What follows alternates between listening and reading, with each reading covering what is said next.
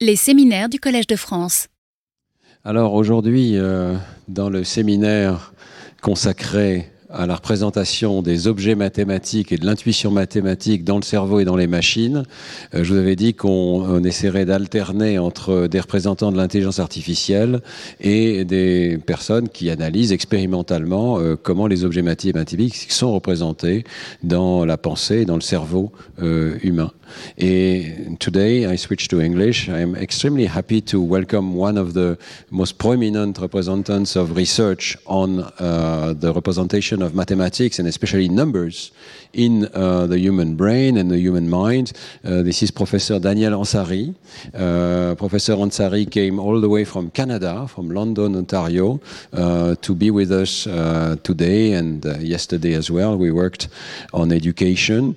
Um, Professor Ansari is actually appointed jointly by the Department of Psychology and by the Faculty of Education in the University of London, Ontario, and is creating paradigms and doing research which is uh, at the boundary indeed of cognition and education, trying to understand not just how adults represent numbers, but especially how we come to learn.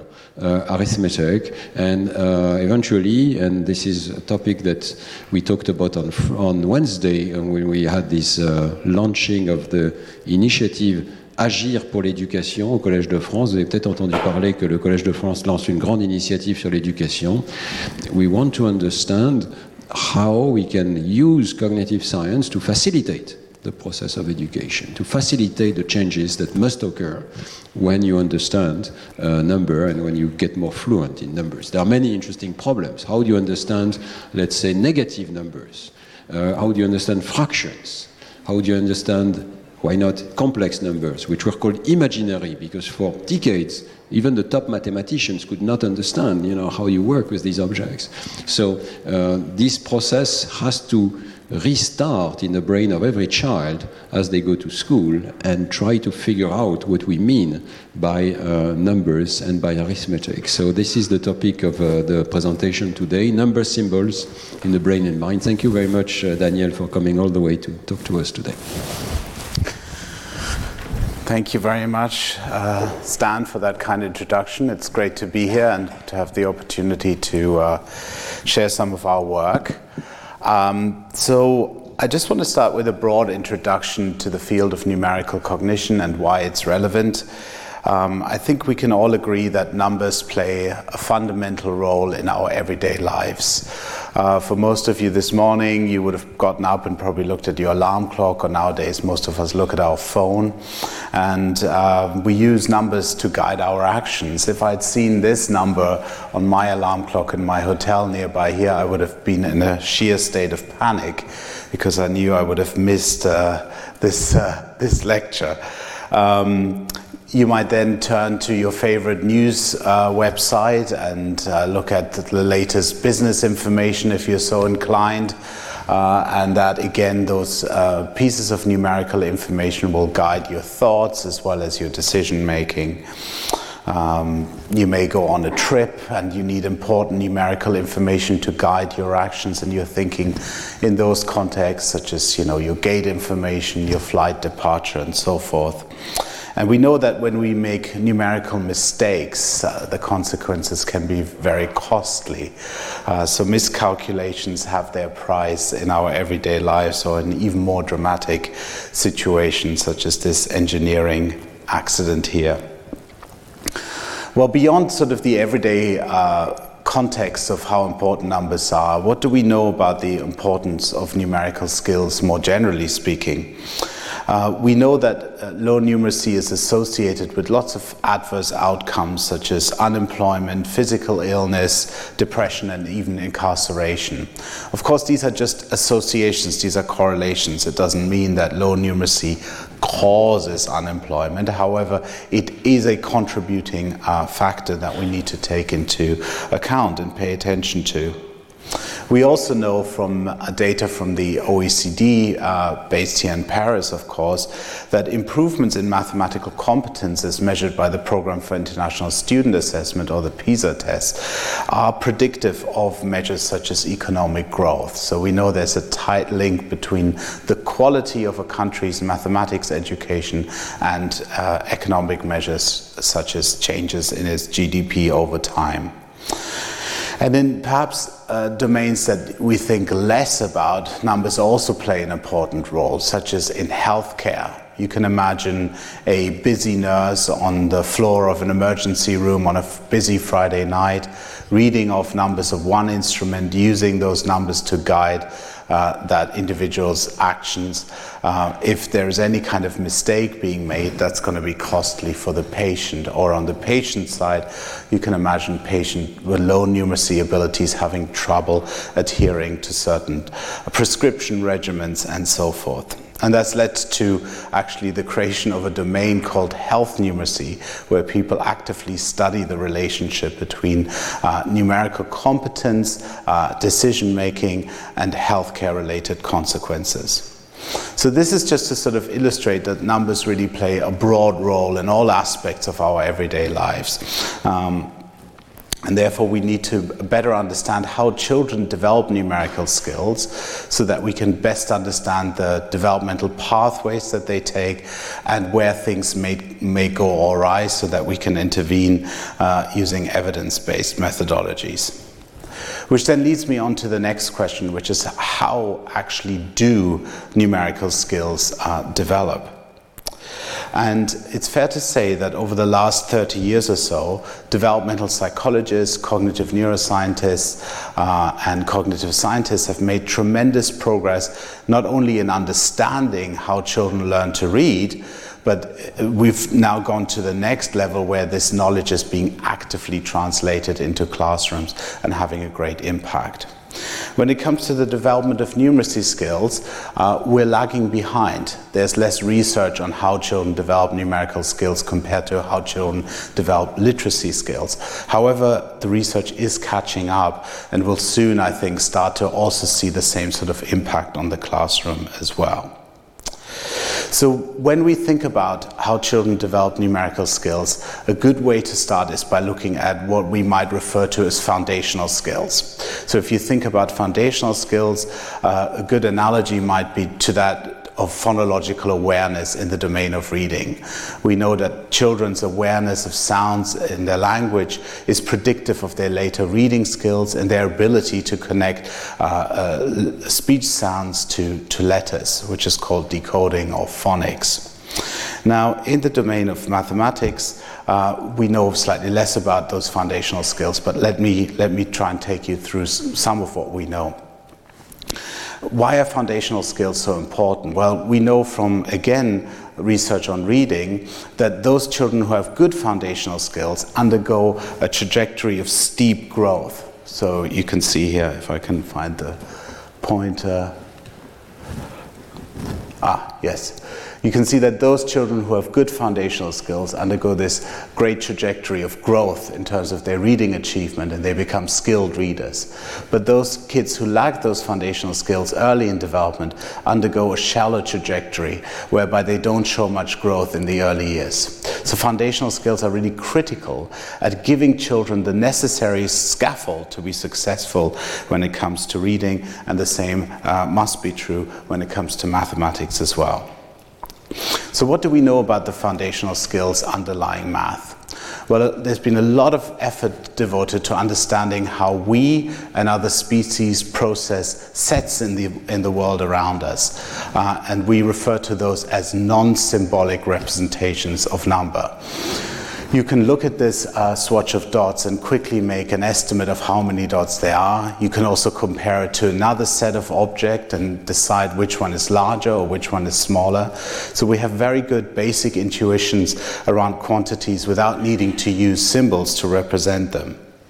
And fascinatingly, we know uh, from a long line of research uh, in infancy developmental psychology that even very young infants and babies can discriminate between dot arrays.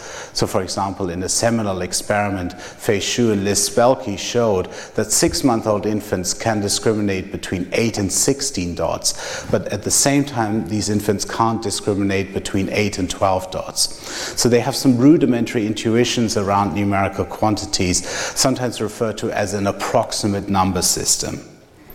We also know from comparative research that non human primates are very capable of processing non symbolic numerosity. So, for example, non human primates can discriminate which of two dot arrays is numerically larger.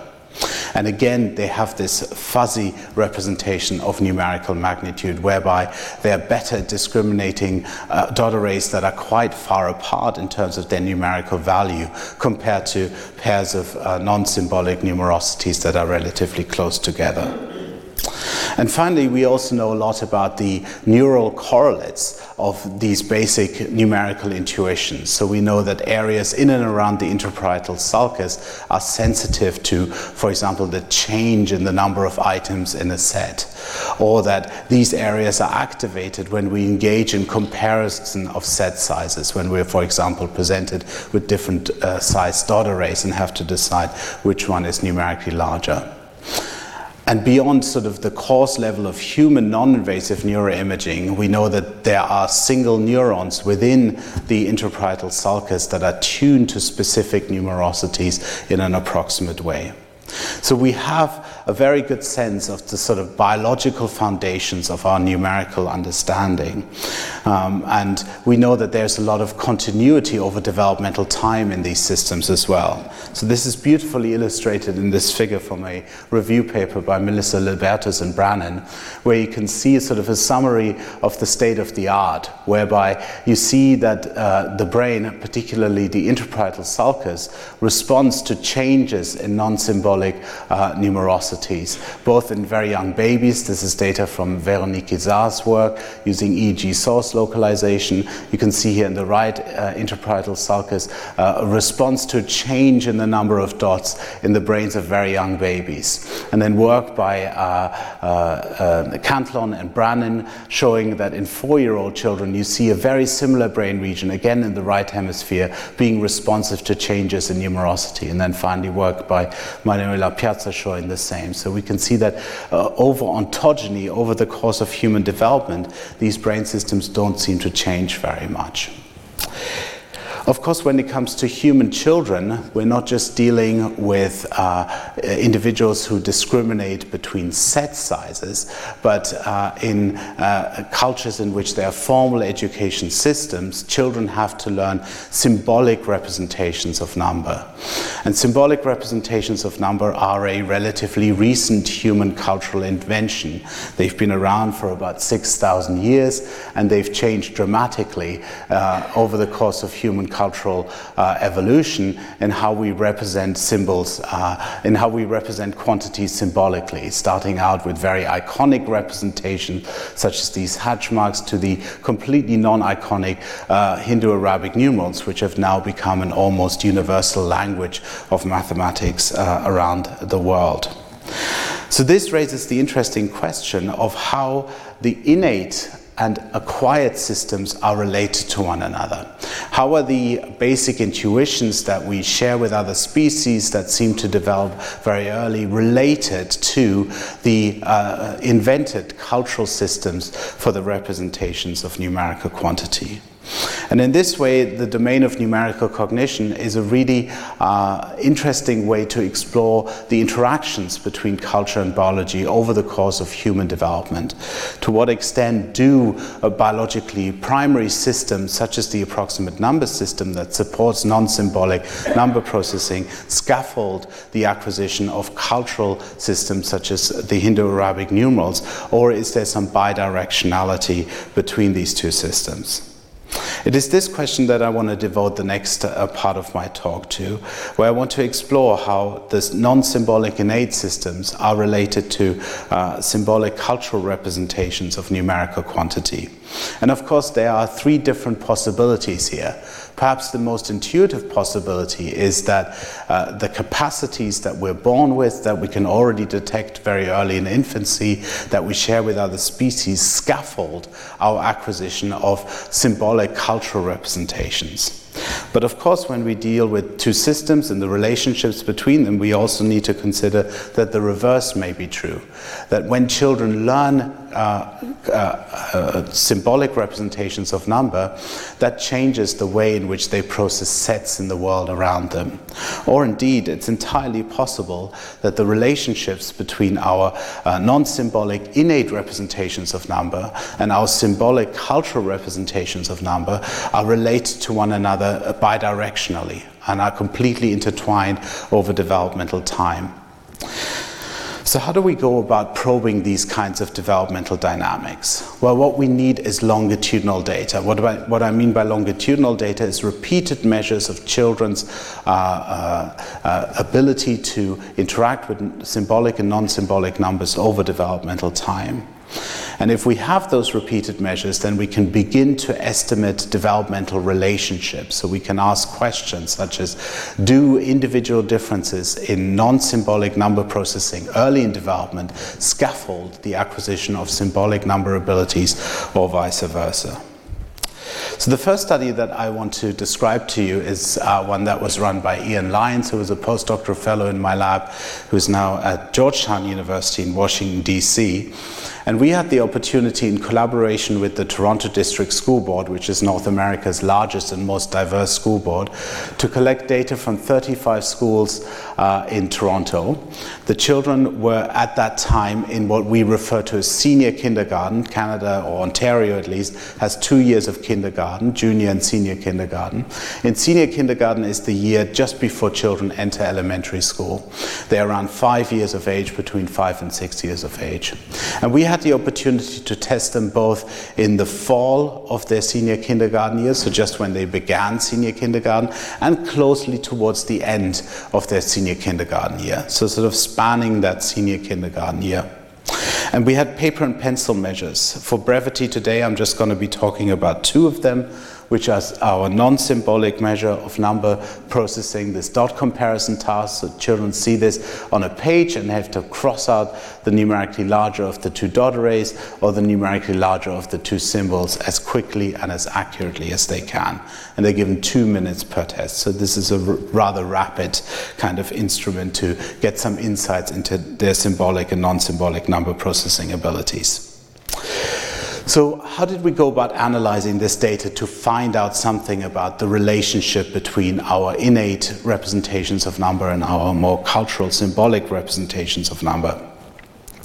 Well, in this particular analysis, what we uh, looked at was the relationship between beginning of kindergarten and end of kindergarten using uh, a multiple regression model. So, what we do here is we take their non symbolic performance at time one, so when they've just entered kindergarten, controlling for the correlation between symbolic and non-symbolic at time one, so that then we can estimate how much non-symbolic at time one contributes to the change in symbolic number processing. Then we also estimate the reverse direction, where we now look at whether individual differences in symbolic number abilities at time one predict change in non symbolic number abilities. So again, we control for the uh, autoregressive effect of non symbolic at time one, and then predict non symbolic at time two. So, what did we find? Well, perhaps counterintuitively, what we found was that the direction from non symbolic to symbolic was non significant. And in turn, the direction from symbolic to non symbolic was highly significant. So, this then suggests that at least at this age, at age five, it is not as though uh, the approximate number system is scaffolding, uh, scaffolding changes in symbolic number processing, but rather the reverse is true that the acquisition of symbolic number influences the development of the non symbolic number system. So, that's the conclusion from this first study. However, there were several limitations to this study, and we wanted to carry out a follow up study in which we added an additional time point. So, this is the same children, but now we have an additional time point at the end of grade one. And uh, in addition to symbolic and non-symbolic number comparison, we also had a, another task here, which is what we call mixed comparison, where now you have to sort of perform an integration of the two representations by comparing which one of these two is numerically larger. It turns out that this is actually quite a difficult task. And we also had some simple uh, mental arithmetic to get an idea of the children's rudimentary arithmetic abilities. Now, in this particular uh, study, we used what is called a random intercept cross-lagged model. This is a innovation in uh, regression models and structural equation modeling, where you can better distinguish uh, between within subject versus between subject change over developmental time. So, in traditional regression models like the one I showed you before, we can't make that distinction. Here, we can. Uh, what we really want to do is understand within person change rather than between person change over developmental time. So in this kind of approach, what you do is you formulate several different models for what the developmental dynamics might look like, and then you test which of these models best fits your data. So in this particular case, we tested three models. The first one was the mapping model. So we've got our three time points here. Uh, beginning of senior kindergarten, end of senior kindergarten, uh, middle of grade one um, and we've got our different measures. And in this particular model, we're testing whether non-symbolic at time one basically predicts everything else, whether it is the driver of developmental change in the other competencies in both the mapping or the mixing, if you like, as well as the uh, uh, standard symbolic number comparison, as well as mental arithmetic. Now we contrast that to the refinement model where now it's symbolic that drives developmental changes. And then finally we also include a fully bidirectional model where essentially everything is related to everything else. And what we found was consistent with our earlier data, now controlling for the differences between within and between subjects changes, is that the mapping model best fit the data. So once again here we have evidence to suggest that it's symbolic that drives changes, not only in non-symbolic number comparison, but also in the ability to map between a number symbols and dot arrays, between these symbolic and non-symbolic representations, and that that eventually influences also the grade one grades.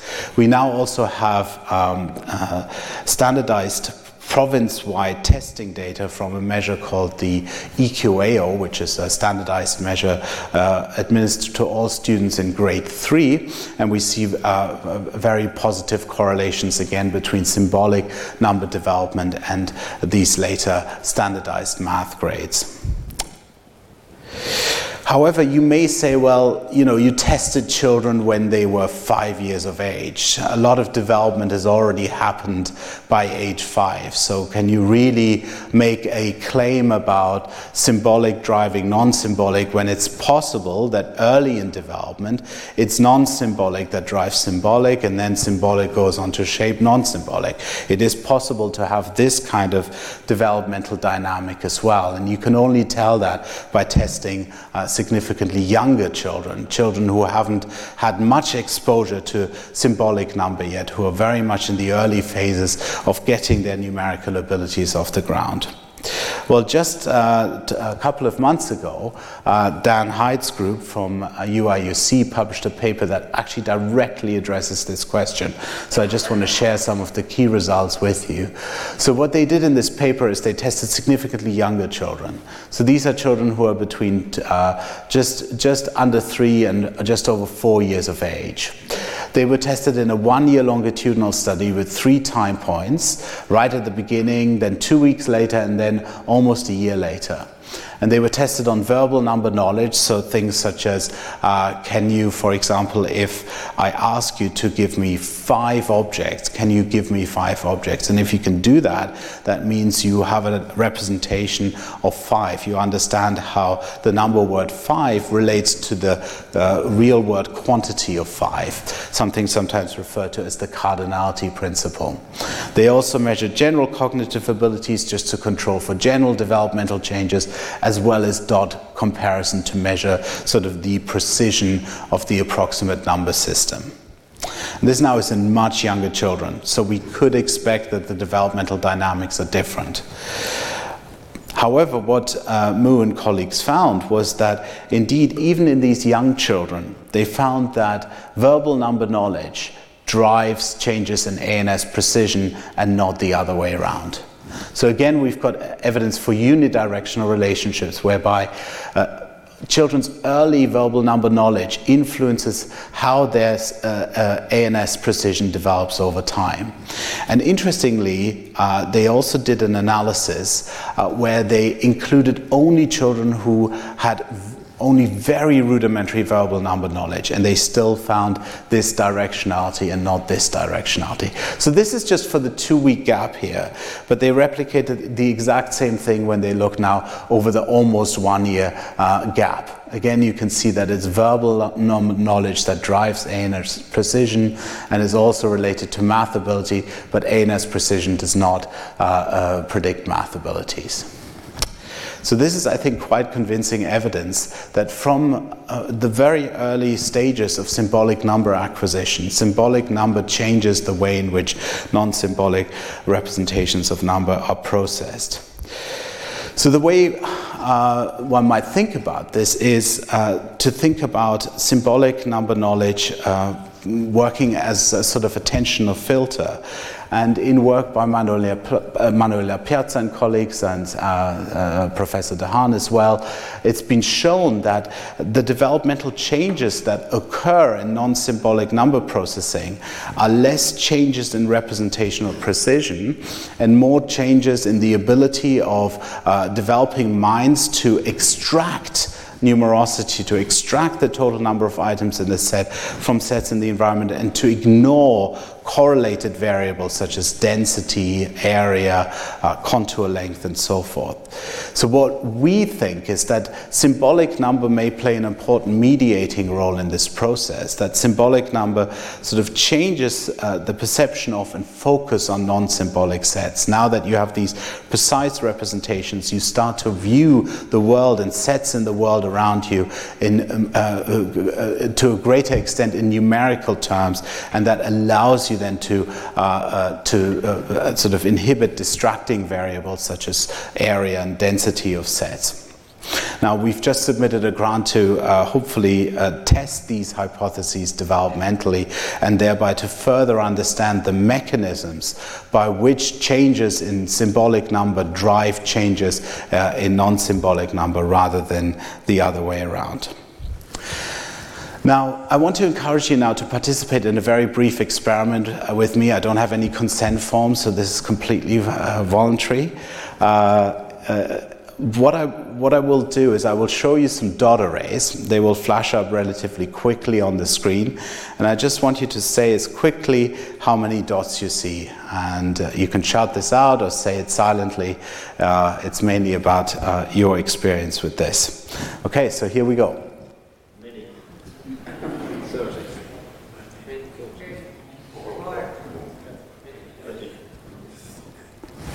What did you notice? Does anybody want to describe what they noticed about these different dot arrays? Some are ordered and some are not. Some are ordered and some are not, okay. Any, any ones that were particularly hard or any ones that were particularly easy? Yes? Excellent.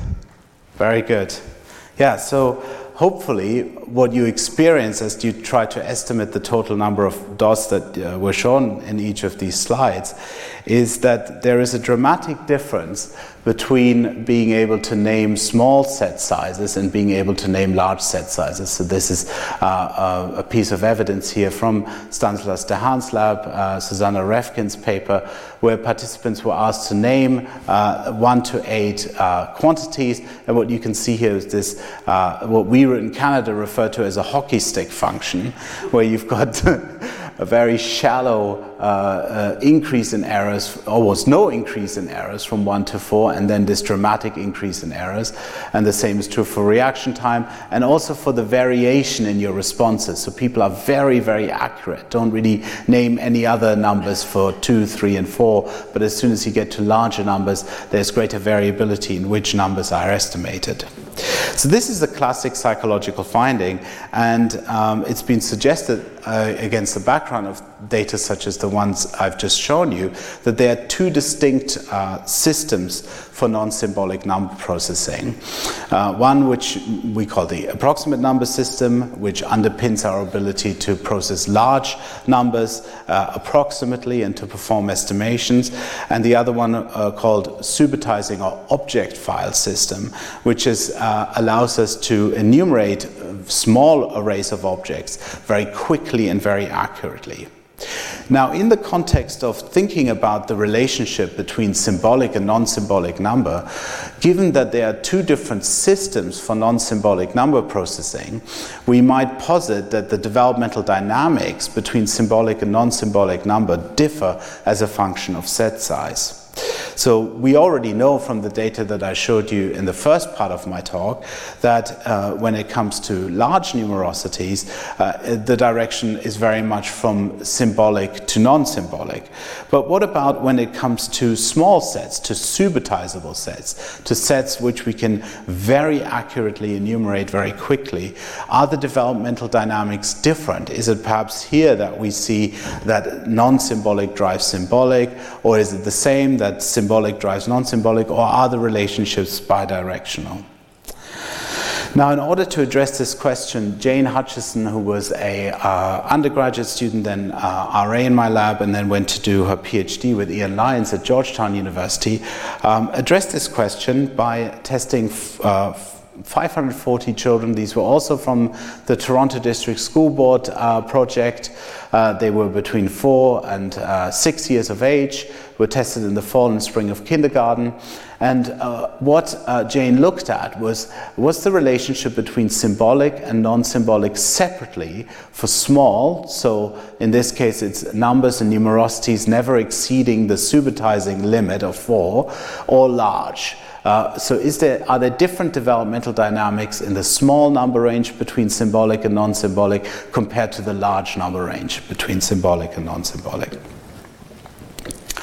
So let's look at the cross-sectional results first for both the fall and the spring. So this is just looking at the raw correlation between symbolic and non-symbolic. And what you can see very nicely here is that both in the fall as well as in the spring, the relationship between symbolic and non-symbolic is greater for small than it is for large, and that's very consistent. But what about the developmental dynamics? What about the relationships over developmental time between symbolic and non symbolic for small and large separately? What we see here is something uh, quite interesting and different from uh, the data I showed you before. For small, we see evidence for a clear evidence for a bidirectional relationship. It's slightly asymmetric in that the relationship from symbolic to non-symbolic is stronger than from non-symbolic to symbolic. But for large, consistent with the previous data I showed you, we see very clear evidence for a unidirectional relationship. So this then suggests that uh, there's a differential de developmental dynamics whereby for large we see uh, that uh, uh symbolic number development shapes the approximate number system that underpins large number processing. But for small numbers within the subitizing range, the relationship is bidirectional. And I think this is interesting from the point of view of how children get symbolic numbers off the ground and what roles might be played for exact, um, by exact enumeration and the ability uh, to uh, very rapidly and exactly enumerate small sets. And I think more work uh, needs to be done in this area to better understand these developmental dynamics and their implications, as well as their earlier developmental origins, because again, in this paper, we're looking at five year old children. I now want to switch a little bit to how we can translate this kind of work, this kind of thinking around foundational competencies to education. And one way in which we've been doing that is by designing uh, instruments for screening young children and making them available for free to educators and parents. One of these tools uh, that we have designed and put online, you can check out this test at www.numeracyscreener.org, is a very uh, cheap and quick paper and pencil test of symbolic and non-symbolic number comparison. So this should be familiar to you by now. Uh, children are asked to cross out the larger of the two dot arrays or the larger of the two Arabic numerals as quickly and as accurately as they can. And using this measure, we've been able to ask research questions, but also more applied questions. So one of the questions we uh, early on wanted to understand was, of course, uh, does this instrument have any kind of validity? In other words, does this instrument predict math scores over time?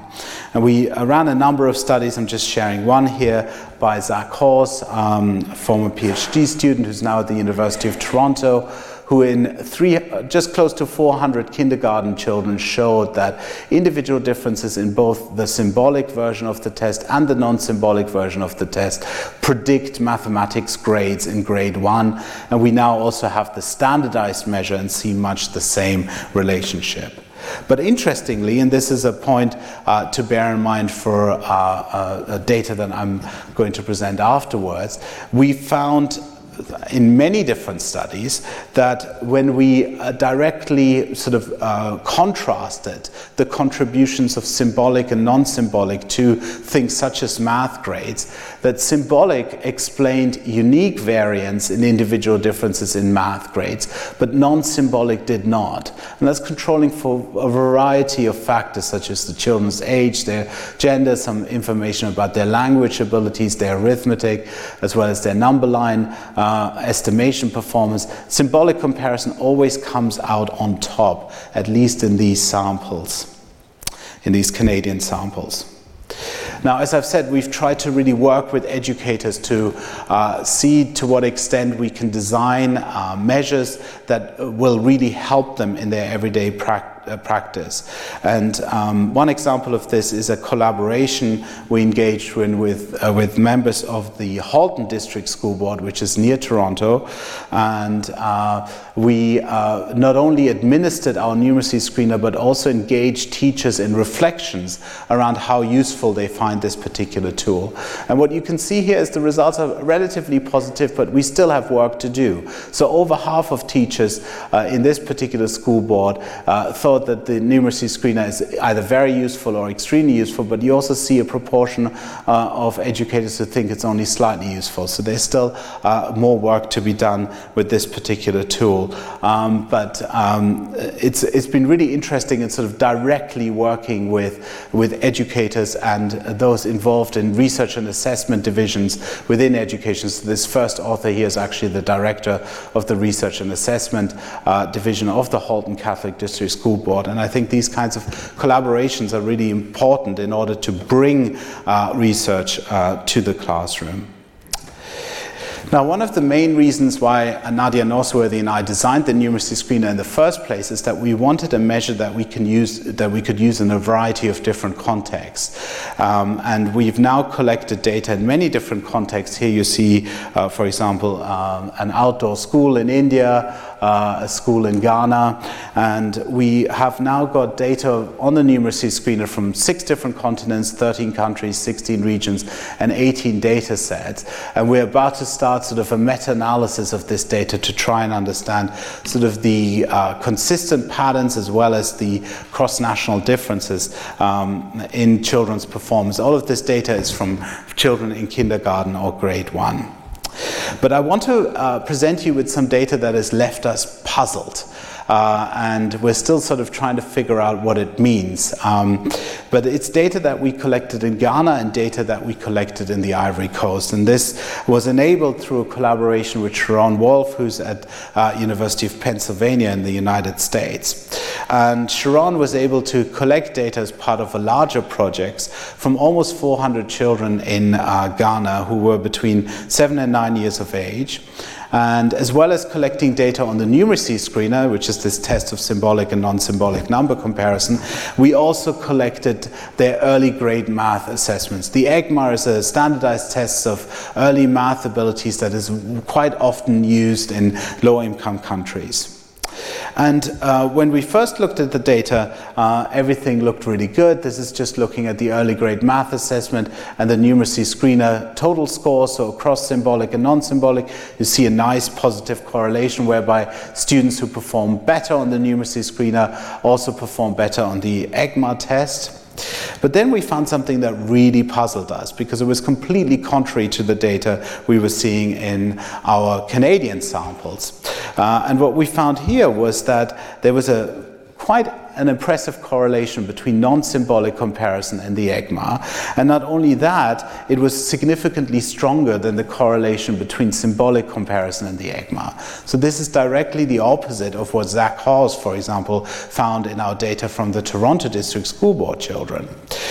And indeed, we went further and conducted a multiple regression in which we can ask, you know, which one of these, symbolic or non-symbolic or both, is a unique predictor of EGMA scores. And what we found was that non-symbolic came out as a significant predictor of math scores in Ghana, but symbolic did not. And these findings, of course, as I've already said, run counter to those from Western countries. So we were a little bit puzzled, and uh, we were, of course, worried that this was an artifact of the sample. Um, we double checked everything, uh, and uh, so finally, Sharon said, Why don't we replicate this in another study that we're running in the Ivory Coast, which is a neighboring, neighboring country of Ghana, of course. Um, so we pre-registered and uh, went out to collect data in the Ivory Coast. Again, a sample of uh, just over 350 children, similar age range, similar test, numeracy screener, well, identical test, numeracy screener, and the early grade math assessment test. And what did we find here? Well, we found exactly the same pattern. So we found that in children from Ivory Coast, it is non-symbolic number comparison that is a stronger of predictor of their EGMA scores than symbolic uh, number comparison. So these data, and, and then with multiple regression, just like in the data from Ghana, we were able to show that it is indeed non-symbolic but not symbolic that explains unique variance in children's math scores in the Ivory Coast. Now, as I've already said, this really runs counter to everything that's uh, sort of been out in the literature so far. So this is data from a meta-analysis but in this meta-analysis, there's exclusively Western samples. So exclusively uh, European and North American samples. And what the meta-analytic estimate suggests is that the correlation between symbolic number comparison and math performance is significantly greater than the correlation between non-symbolic number comparison and math performance. Now, of course, our data from uh, Ghana and Ivory Coast are contrary to these data. And I think they really uh, urge us to pay closer attention to the way in which number knowledge is acquired, to, to, the extent to which that shapes the kind of relationships and developmental dynamics that we're able to observe.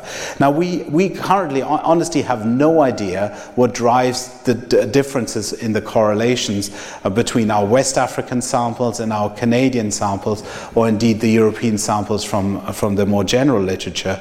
Uh, but we want to now try and understand, you know, how are children acquiring number in these concepts? What's the role of uh, manipulatives, and how can we better take this context into account?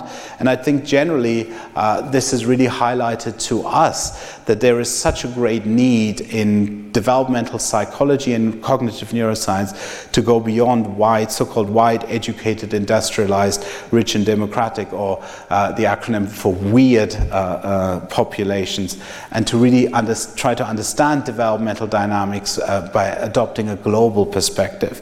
We hope to get some longitudinal data as well, so that we can really also see to what extent not only is there a greater correlation between non-symbolic and math abilities than non-symbolic and math abilities in West Africa, but to what extent are the developmental dynamics perhaps different, uh, which would be absolutely fascinating to better understand how context plays into this. Now, before I wrap up and conclude, I just want to also uh, look a little bit to the brain and see what insights uh, can we gain from cognitive neuroscience when we consider the relationship between more uh, primitive, innate systems for number processing, such as the approximate number system, and symbolic systems uh, for number processing. Now, when it comes to non-symbolic number in the brain, I already showed these data earlier. We know that even in four-year-old children, uh, very similar brain areas are activated when you change, for example, from the presentation of 16 dots to the presentation of 8 dots. And these areas are very similar. You can see in purple the children, in green the adults, and then the overlap. In the right hemisphere, there's an area that seems to respond to changes in non-symbolic numbers similarly in four-year-old children as well as in adults. And then, of course, the data from Veronique Izard showing us in a very similar area using EEG that uh, this area is sensitive to changes in the number of dots in the display or the number of uh, items in the display.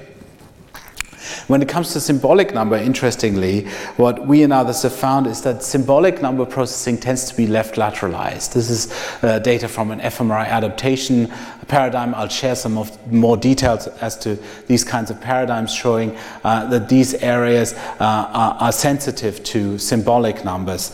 Um, and we also know that in areas in around the left intraparietal sulcus, the activation in those areas during symbolic number comparison is correlated with individual differences in math achievement. So these left lateralized areas seem to be very important for symbolic number processing, and right lateralized areas seem to be more important important for non-symbolic number processing. And indeed, this notion of these uh, hemispheric differences comes out when you run a meta-analysis. So Moriah Sokolowski, who's a PhD student in my lab, is now a postdoc at the University of Toronto, uh, uh, did a meta-analysis as part of her PhD thesis of all the existing fMRI studies that have looked at both symbolic and non-symbolic number processing.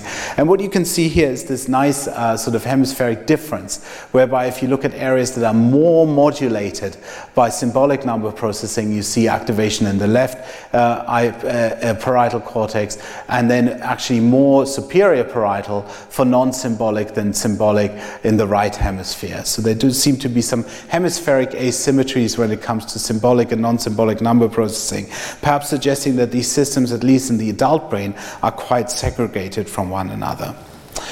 Now, one of the issues with a meta-analysis like this is that um, you're looking at between subjects data. So you're looking at data from different studies, different formats. So we sort of wanted to do this all within the same brains, if you like, to better understand how symbolic and non-symbolic number, and we also integrated physical size, are processed within uh, participants.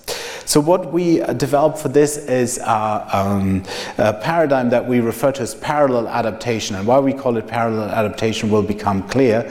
So this work done collaboratively by Zach and Moriah when they were both students in my lab. Um, and what they came up with uh, is this solution here. So what you do is you first of all adapt the brain to arrays of four sixes. Now these are typically in different spatial locations.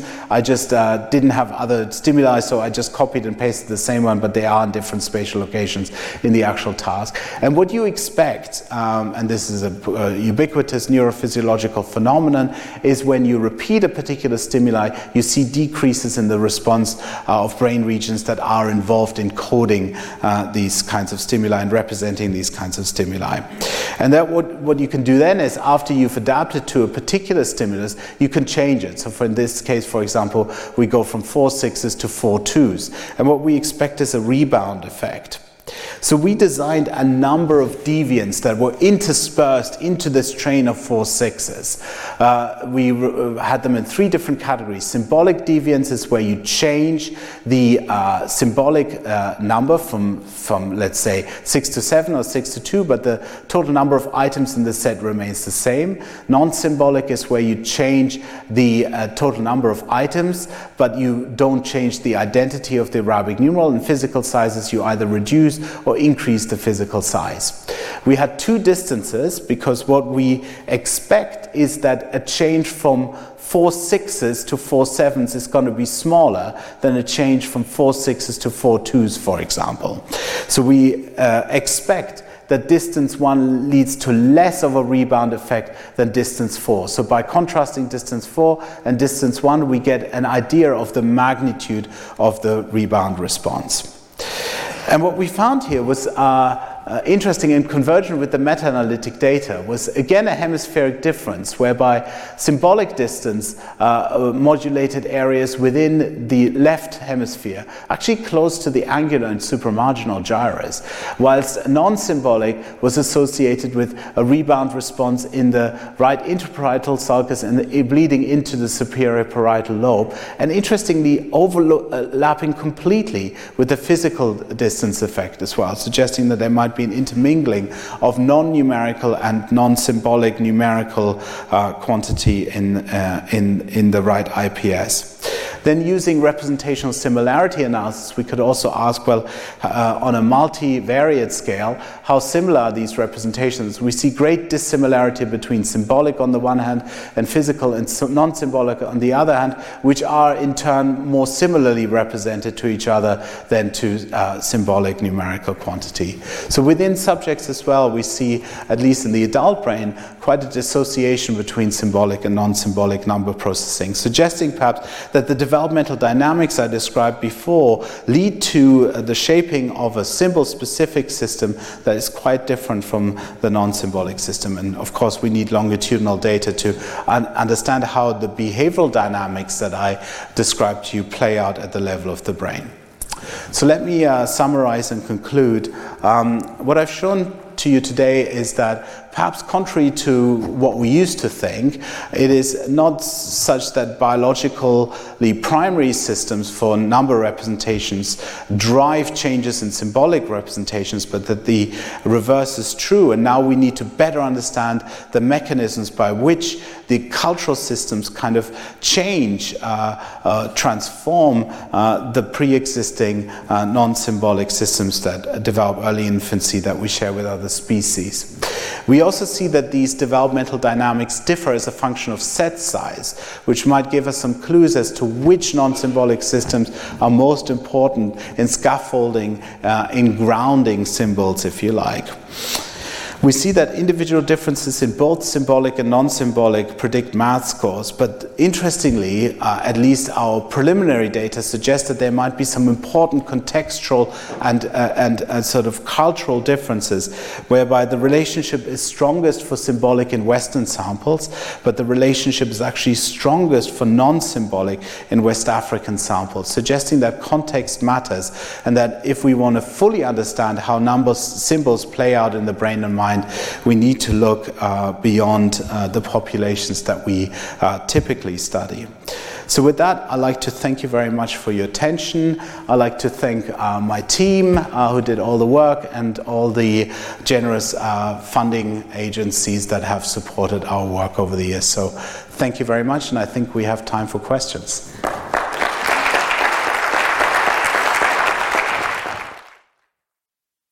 Retrouvez tous les contenus du Collège de France sur www.colège-2-france.fr.